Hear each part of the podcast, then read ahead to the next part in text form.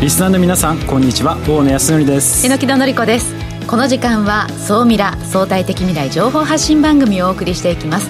ニュースや情報をもとに仮説を立て予測することが可能な相対的未来につながるヒント総ミラをいち早くリスナーの皆さんにお届けしていく情報番組です。パーソナリティは大野康則さんです。よろしくお願いいたします。よろしくお願いします。えそして日本能率協会総合研究所マーケティングデータバンクエグゼクティブフェロー菊池健二さんです。はい、えー、菊池健二です。よろしくお願いします。今日もこれから楽しみなマーケットの情報をご紹介したいと思います。成長、よろしくお願いします。よろしくお願いいたします。さあ本日未来コンパスゲストはこの方です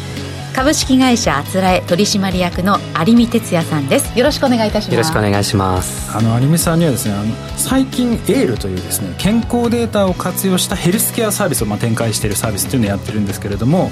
その責任者の有見さんとウェルビーイングとか健康系の今市場がどうなっているのかこの辺りをですねあの掘り下げてお話をお聞きしてみたいなと思っております。ありがとうございます今まであのデータをどう使うかっていうようなサービスたくさんあったんですけれども、うん、我々はそのデータをどう使うかよりもどう楽しんで取り組むかと、うん、ワクワクっていうことを提供できるようなそんなサービスを作りまして、はい、本日そんなことをお話しさせていただければと思います、はい、楽しみにしています。今日はよろしくお願いいたします。お願いします。この番組は YouTube でも配信しています。YouTube はラジオ日経の番組サイトからご覧いただけます。こちらもぜひチェックしてください。それでは番組スタートですこの番組は日本能率協会総合研究所 JMA システムズの提供でお送りします。総ミラートレンド。総ミラートレンド。このコーナーは大野さんがビジネスの最新ニュースをピックアップそして解説していくコーナーです。今週は何でしょうか？はい、えー、冒頭にもちょっとお話しましたけれども、えー、今週のトレンド健康系です。健康系。やっぱりねニュース見てて健康系に関連する、うん、まあ、ニュースやっぱり常にこう出てきてるんですよね、はい、で改めてちょっと健康経営どんなものかっていうところなんですけど今そのこういう経営今 YouTube ご覧の人たちはこうロゴマークが出てるんですけど、ええ、健康経営有料法人だとかですね、うん、ホワイト500とかプライド500とかいろんなロゴマークがあって、え、これがあの企業のウェブページとかパンフレットとかによく出てると思うんですけれども、うんうん、まあかなりですね今浸透を増してきてると、まあ、ニュースも出てますしいろんなところでこう話題になってると。で実際どれくらい今話題になっていてどれくらい人数が増えてるのかっていうところなんですけど健康経営のに取り組む、まあ、法人、まあ、認定された数なんですけれども、うん、大きい大企業はですね2016年300あ235社だったんですね、はい、それがなんと9倍。えー2021年5年で9倍に成長していると、はい、で中小企業はもっとすごくてですね、うん、なんと38倍。318社から1万2255社というような形で、まあ、かなりの数が今急激にまあ増えてきていると。で改めてまあこうパッと見た時に、まあ、流行ってるそうに見えたんですけど、うん、ちょっとねこのデータをいろいろ深掘りしてみようと。おいいですね。本当に流行ってんのかと、はい、でその健康経営に関連する情報を調べてる人たち、うん、Google とか Yahoo で検索してる人たちがどれくらいいるのか。で実際この10年で見ると約100倍ぐらいにこう増えてきてるんで実際やっぱりそういうものに関心がある人たちは本当に増えてきてるんだなっていうのが、まあ、その検索履歴から分かってきましたと。ただ特徴があってですね、はい、いつ検索してるのか。これも分かるんですけど毎年3月にその検索の伸びが集中してるんですよ。え3月？そう3月だけなんですよ。こんなに伸びるのなんで健康経営に関する検索の件数が3月に伸びてるんだろうと。何があるんだろうこの3月に。って言って調べてみたら、うん、経産省と東京証券取引所が健康経営の銘柄を発表するって言ってるんですよ。なるほど。あれと。あれと。でじゃあ一体みんな何で検索してるのかってワード調べると、うん、やっぱり健康経営の銘柄どういうのがあるんだ有料の企業はどこにあるんだとか、はい、経産省の情報はどこから発信されてるんだっていうワードで調べてる人たちばっかりで、うんうん、あれ？従業員の健康をサポートするための情報を調べてる人とかそれをちゃんと研究しようとしてる人っていないの？そうか投資家目線の検索なんですねこれね。あれ？と思って、うん、でこういろいろこうさらに見ていくとじゃあ企業側にとってこの健康経営っていう情報を発信するとどんなメリットがあるかっていうとまず一つはブランドイメージが上がるっていうところもあるんですけど、これ認定もらえると助成金とか保証金があの奨励金が出たりするんですよね、あと一番大きいのは入札資格が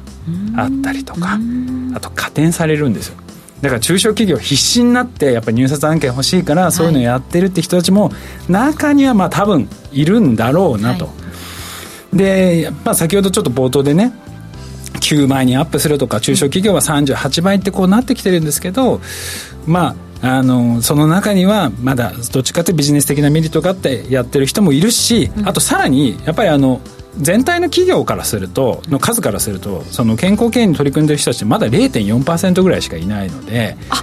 そうなんですか。増えてるとはいえ。もうまだ全体の本当に1%にも満たない企業しかまだ取り組んでないんですよね。なんかこう上場企業、まあ、つまりはねあの大企業だったりするともう健康系銘柄なんていうふうに指定されているところが結構ニュースに上っているのであ増えたんだななんて思いますけれどもまあ99%、まあ、97%中小企業で守られている日本からするとやっぱりまだまだそうなんです。ね。やるべきところいっぱいあるなっていうの、うん、で私あの何度もこの新規事業のこういろんな方に来ていただいて話する時も言ってるんですけど、はいうん、やっぱり新規事業とかうまくいくのは何かって言ったらやっぱ組織人事でやっぱ人、はい、本当にここね重要だなって自分自身も改めて思っててやっぱりここ企業の経営者だとかそのマネージャー職の人っていうのは、やっぱり人っていうところをどう大事にしていくのかっていうのは真剣に多分考えていく必要性があるのかなっていうことと、やっぱりきちんとした要は例えば認定取ってるから OK とかではなくやっぱりそのどういうことをやってるのかっていうのが、きちんとこう見られるような、おそらく時代になってくるんじゃないかなというふうに思ってるので、まあ、うちは認定取ったから OK とか、そういうのではなくぱり本当に従業員にとっていいことは何なのかっていうのをちょっと考えながらですね改めてこう自分のやってる会社の取り組みとかも振り返って何がいいのかっていうのをこう見つける、作業していただけたら会社はいかがですか、というようなタイミングですね。さあそれから今週の世界初の日本のニュースを大野さんが見つけてきています。はい、えー、牛の受精卵のドローン配送に、まあ、世界で初めてまあ成功したとで今までなんかやっぱりこの受精卵を運ぶってものすごい大変だったらしいんですけど、はい、それドローンを使って片道まあ7キロをまあ13分ぐらいで運べるようになったと。でこれによってまあコストだいぶ削減できるようになった、うん、で今はねこういう動物とかですけどゆくゆくはね海外と同じような形であの人の例えばの医療系のね何か。そう血液とか、はい、臓器とかひょっとしたらそういうものにも使えるような、そんな時代が来るのかなというふうに思ってますのでかなり期待をしております、はいここまでは総ミラトレンドでした。一旦 CM です。相対的未来情報発信。総ミラ。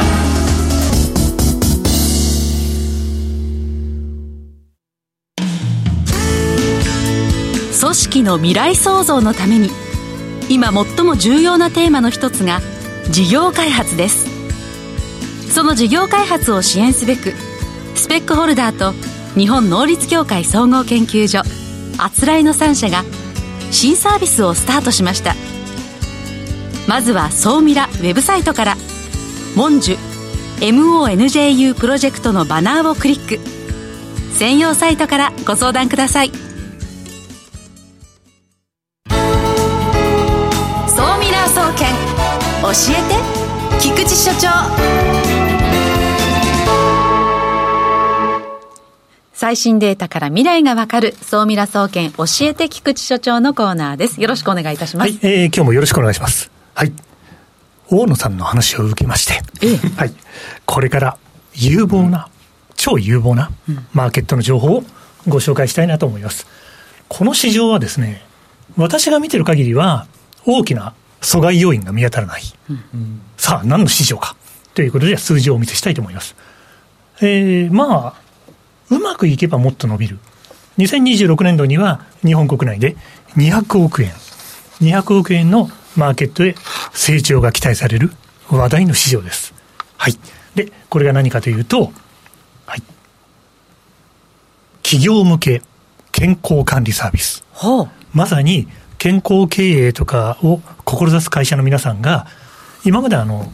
手作業でやっていた、うん、あれですね、従業員の皆さんの健康管理とかを、いろんな企業が出している優れたソリューションを使って、そうなんです。そういうものを使って、その管理を効率化していく、あとはしっかりその社員の方たちを守る、はい、というようなことで展開されているソリューションが、企業向け健康管理サービスで、まあ5年間でほぼ倍増ですね。はい。で、この市場が2026年度には200億円になるというのが、私ども、日本能率協会総合研究所マーケティングデータバンクの調査で、そんなデータが明らかになっている。はい、ということでですね、阻害要因が見当たらないといっても、まあ、あるにはあるんですけども、それはまた後ほど少しお話したいなと思います。そしてですね、いや、珍しいんですよね、大野さんとスライドがかぶることめったにないんですけども、えー、健康経営の有料法人というのは、まあ、年々増えてます。順調に増えてると思います。そして、健康経営度調査というのがあってですね、あの、多分、有美さんも大変お詳しいと思うんですけども、この調査を見てても、答える人が増えている。世の中の流れ的に答えないとまずいだろう。というような流れも正直あると思います。まあでも、社員のことを考えながら、かつ業績も伸ばしながらですね、まあいろんな組み合わせですよね。システムでできるところ、あとは持続可能な経営のための SX と言われる視点なんかも含めて、まあ、順調に増えてるのはそうなんだろうなと、これからもここは順調なんだろうなと、私は実は思いながら見ています。はい、そしてですね、ちょっと次のデータも見ておきましょうか。はい、健康経営の推進が業績の向上につながる、これ、いろんな意味合いがあるんですよね。まあ、やっぱり働いてくれてる人が元気でいてくれないと困ってしまいます。はい、で、その従業員の皆さんが健康でいてほしい。ですね。で、あの、優秀な頭脳を持って、どんどんどんどん活躍してほしい。そして、その企業見て、いろんな人が見てますよね。ステークホルダーも見てる、投資家も見てる。でも、これから結構大事なのって、就職とか転職、うん、健康フォローってどうなの、あの会社、うん、同じようなレベルの会社があるんだったら、そこで差がつく時代は、この国でも絶対にやってくると、私は思っています、人を大切にしている企業かどうかっていうのはね、はい、結構大事ですね。そうですね、うん、で、まあ、いろんな絡みがあって伸びていくでしょうと、うん、まあ、ただ、ちょっとそれだけだとなみたいなところも確かに、はいうん、あのある通りで、まあ、大野さんがさっきおっしゃっておられたことはまさにそうだなと思いながらですね、私も横で、まあ、客観的に まあ聞いておりましたという感じなんですよね。はい。で、まあ、ちなみにですね、まあ、このラジオ日経で聞いてくださってる皆さんなんで、健康経営を推進している会社というのは、トピックスの平均の企業よりも、やはりあれですね、じわじわとですね、平均株価が上がってきて、差がついてきてる。パフォーマンスがいいですね。一致してるわけですよね。そうですね。そうですか、こう比べると、ね、ベンチマークであるトピックスよりも。ね、いや、YouTube でご覧の皆様は、この数字の開き方というのは、一度、その要因も含めて、これは妙味あるデータだと思いますよね、私が見ていても。はいでまあ、こういうようなものも経産省がですね健康経営についてというサイトで紹介しながらですね、まあ、いろいろと開示してくれてるので、まあ、今、YouTube でご覧の皆様、あとラジオで聞いてくださってる方、健康経営の推進についてという言葉でネット検索いただくと、今私がご紹介しているいろんなデータが出てくるものがありますので、見方はそれぞれだと思います。でも、まあ、こういうものをしっかり見ていただいて、企業経営のこれからと、人々の働き方のこれからいろんなものをですね、まあ、ぜひ早期いただきたいなというふうに思ってます。この大きな流れを受けながら、有美さんのコーナーにですね、すねこの後話がつながっていくといいのかなと思います。さあ、では、菊池さんが超有望市場というふうにおっしゃった、今回のその健康経営。はい今日のお話を総ミラの視点でまとめてください、はいね、簡単にポイントだけお伝えすると、成長阻害要因があるとすれば、うん、企業によって、あとはちょっと業種によって意識の開きがあるんですよね。うん、すごく熱心な業界もあれば、その辺の対応が遅れてる業界もある。はい、あとは中小企業の皆さんも随分導入するところは増えてるんですけど、それでもやっぱり、いやいや、まずは業績でしょうと考える会社さんも多いなという印象があります。あと、そうですね、あの、今後、この企業の健康管理に関わる ICT ソリューションは、世界でも日本でもさまざまなサービスが登場してくる予感がすると。で、最後に一つだけ申し上げておくと、やっぱり働く人が幸せだと感じることが一番重要なので、はい、健康経営のこのビジネスにおいては、ハッピーテック。人を幸せにするテクノロジーという言葉が、この業界の主語になったときに、本当のブレイクポイントを迎えるんじゃないかというのが、私の見解です。ハッピーテックね。はい。この話はまた総ミラ総研のどこかで、楽しい事例をたくさん紹介したいと思ってます。ありがとうございます。ここまでは、総ミラ総研、教えて菊池所長のコーナーでした。相対的未来情報発信、総ミラ。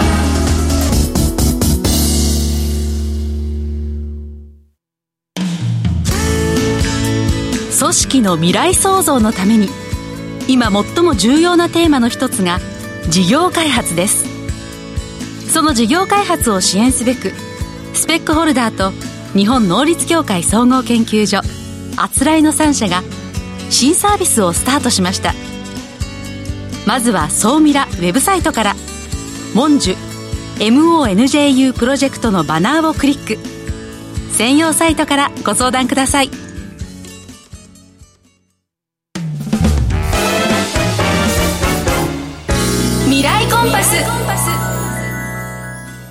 未来コンパス。このコーナーは未来への羅針盤コンパスを手にすべく魅力あるゲストをお招きして最先端情報をお聞きしていくトークコーナーです。本日のゲストは株式会社あつらえ取締役の有見哲也さんです。改めましてよろしくお願いいたします。よろしくお願いします。ね、先ほどの菊池さんと私でちょっと若干意見というか、うん、数字の見方とかも違ってましたけど多分一致してるのはこれから健康経営っていう考え方は絶対に重要だと。でさらにそれをより本当の意味でウェルビーイングとかハッピーテックに近づけるようなきっとおそらくサービスになるんだろうと思われているそのエール。そうですねエール正式名称は何でしたっけ？正式名称はウェルネスエールという名前を、はい、つけました。ちょっと今日はですねこの話をちょっとお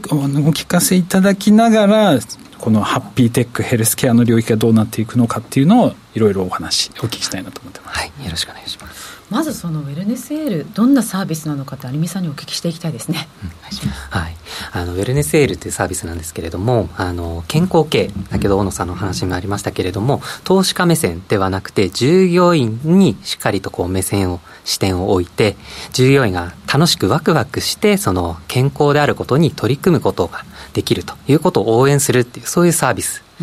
です。うんであのこのウェアラブルデバイスアップルウォッチを従業員にまず配っていただいて、はい、でこれを身につけていただいてもちろんあの健康のためだけではなくてこうアップルウォッチをも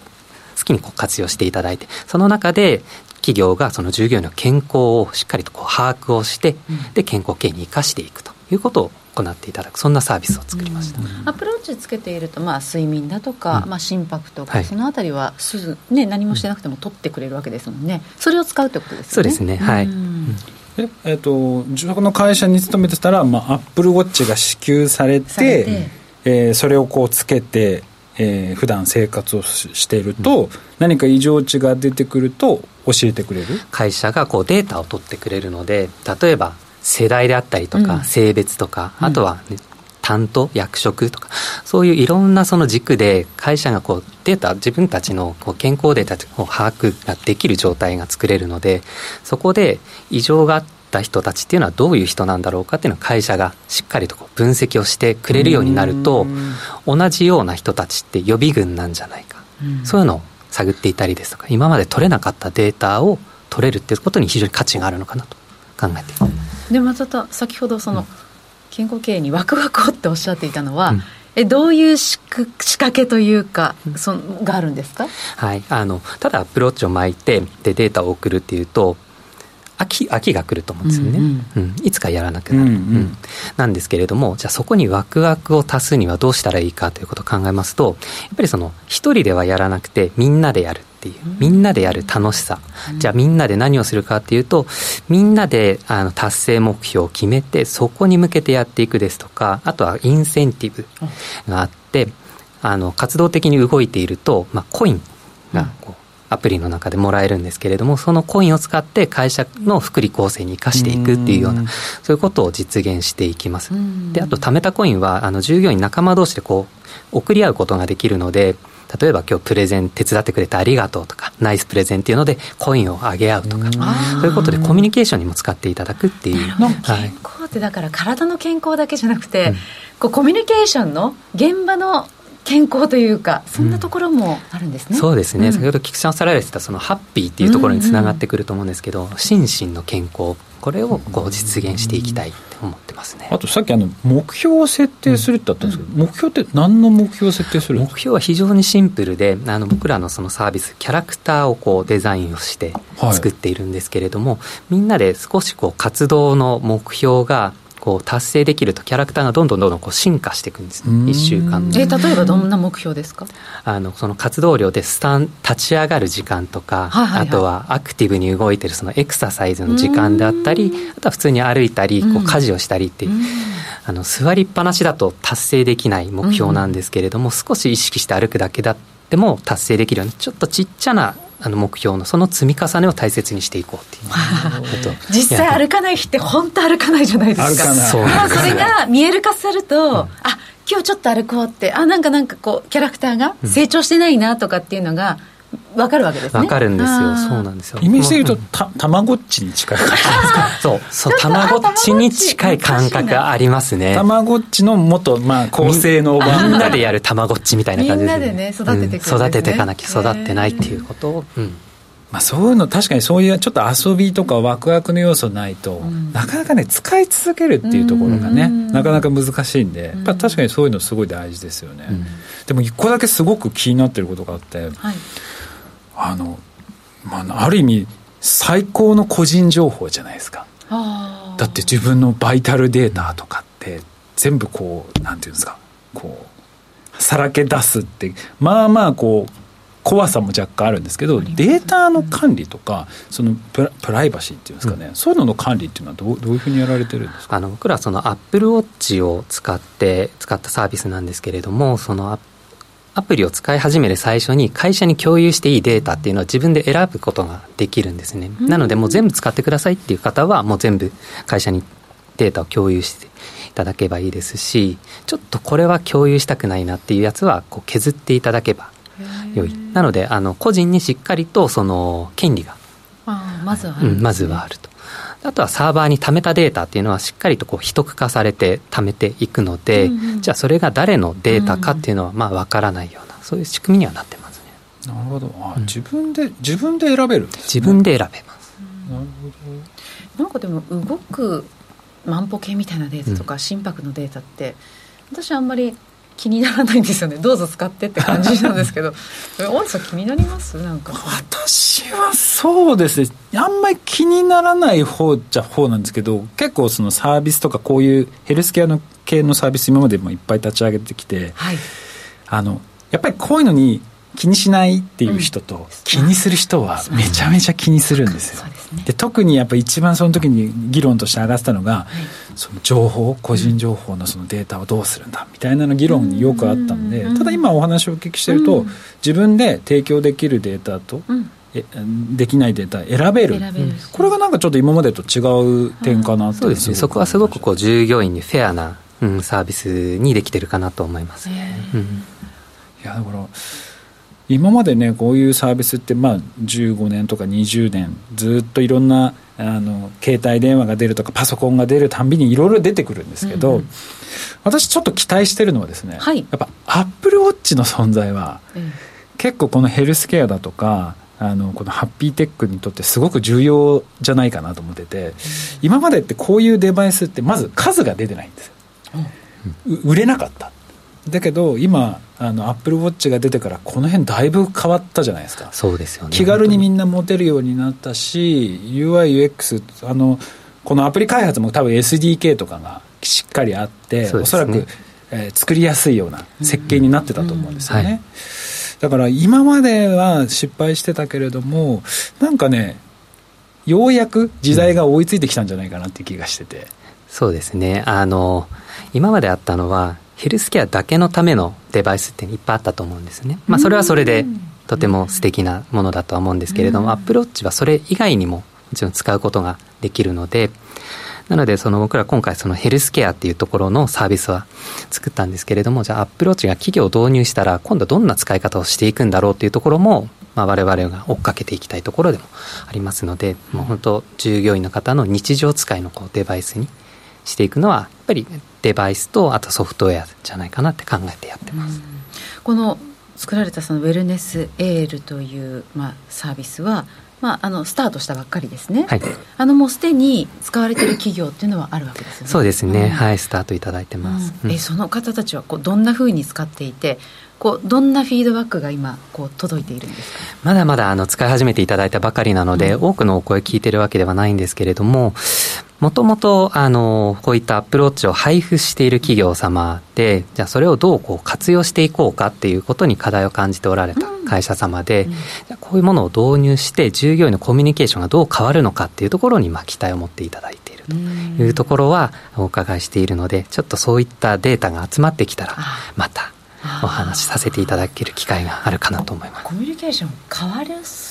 変わりそうですね。だってこうどのあのえあの人動いてないなとか自分たちのチームで育てているあのキャラクターが育ってないなっていうのがチームごとに見えているわけですよね。そうですねあそこ、ちょっとなんか、あの開発担当者の皆さん動いてないなとかって運動不足を解消できるきっかけになるわけですもんね。うん、うんしかも分かりやすいキャラクター出てたりね。そうですね。えー、なんかやってみたいな、うん、面白いですね。確かにそれってできないですか、ね、そうミラチーどういう普通のな何名からとかあるんですかやっぱり？企業そうですね、うん、あの最初はもう100名様まで使えるっていうところがミニマムのスタートなんですけれども、うん、うん、なんで1名からでも始めていただいて。大野さんのキャラクター全然育たないみたいなね動かねえもんな。いや動かないしコミュニケーションもあんま取らないし。でもそれが分かるんですよね。そうですね。だからこうえそう今までなかったコミュニケーションをそのキャラクターが間に入って取れるようにしていくっていうことなんじゃないですかねこれってね。これでもちょっとさ触ってみたいな、ね、触ってみ、ね、これちなみにそのそういうのに興味がある、その従業員に使ってみたいって人はこれはどうどうすればいいですか？なんかウェブかなんかで問い合わせ。そうですね。あのウェブの LP ランディングページがご用意してますので、うん、そこからお問い合わせいただくと、もうすぐにでも。検索。えまずあつらい、それかそれともウェルネスエールウェルネスエールで検索していただウェルネスエールで検索していやもうこれからはこの健康市場非常に重要なポイントになってきますのであのぜひウェルネスエールと検索していただいてぜひあのサンプル触ってみていただければなと思います。えー、本日のゲストはですね株式会社あつらい取締役の有見哲也さんでした。ありがとうございました。ありがとうございました。ここまでは未来コンパスのコーナーでしたいやでもさっきのやつ私あの工場の勤務の人とか、はい、ああいう人にやっぱりすごいまず使ってほしいなっていう。やっぱ仕事によって作業負荷がすごいかかってる人例えば心拍数でこう営業してきたりとか、はい、パッと見表情じゃ分かんないものとかあると思いますので、えー、やっぱ使える使い方っていうのは各企業ごとにいろいろあるのかなと思いますので、うん、なんかこれを機にですねいろんなその企業のトップの人たちにぜひ考えていただければなっていうのはすごく感じましたね。いかがでした？あそうですね。あのやっぱり有美さんの考えてるあのエールを使った健康経営の世界観とかですね。そのあたりのところをまたアフタートークでもお聞きできると嬉しいなっていうふうに思ってます、はい、いやでもこれから本当その進化すごい楽しみにしてます。ありがとうございました。いやでもあれだな。ワクワク。そして健康系ハッピーテック。ハッピーテック。重要なキーワードですね。はい。菊池さん榎木さん今週もありがとうございました。ありがとうございましたこの番組は日本能率協会総合研究所 JMA システムズの提供でお送りしました。